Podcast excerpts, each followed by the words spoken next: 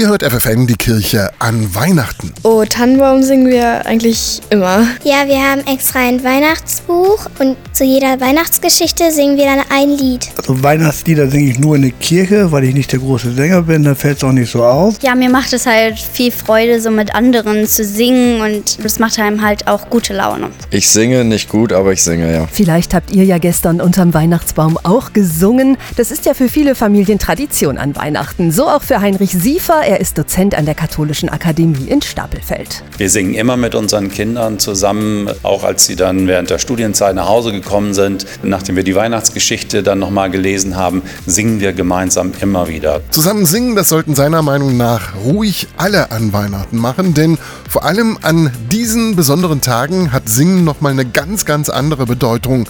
Es stiftet nämlich Gemeinschaft, sagt er. Weihnachten hat Singen für mich nochmal eine ganz neue Bedeutung, weil es auch die Botschaft von Weihnachten gerade in den Liedern nochmal ausdrückt. Aber auch die Sehnsucht nach dem, was wir mit dem Weihnachtsfest verbinden, nämlich, dass wir in dieser Welt, in der Dunkelheit nicht alleine sind, dass da jemand ist, der an unserer Seite sein will. Und Weihnachten ist ja dann auch das Fest, wo das Licht in die Welt kommt. Aber gemeinsames Singen verbindet nicht nur. Heinrich Siefer ist sich sicher, Singen kann einem auch noch Kraft und Harmonie spenden. Es ist ja auch häufig eine Brücke zum anderen. Es gibt ja, wenn wir Lieder zusammenhören, dass wir die gleichen Bilder vielleicht haben, dass wir miteinander über diese Bilder nachdenken können. Und das tut auch gut und gibt auch eine Möglichkeit, die Gefühle, die einen dann auch berühren, auch stärker auszusprechen.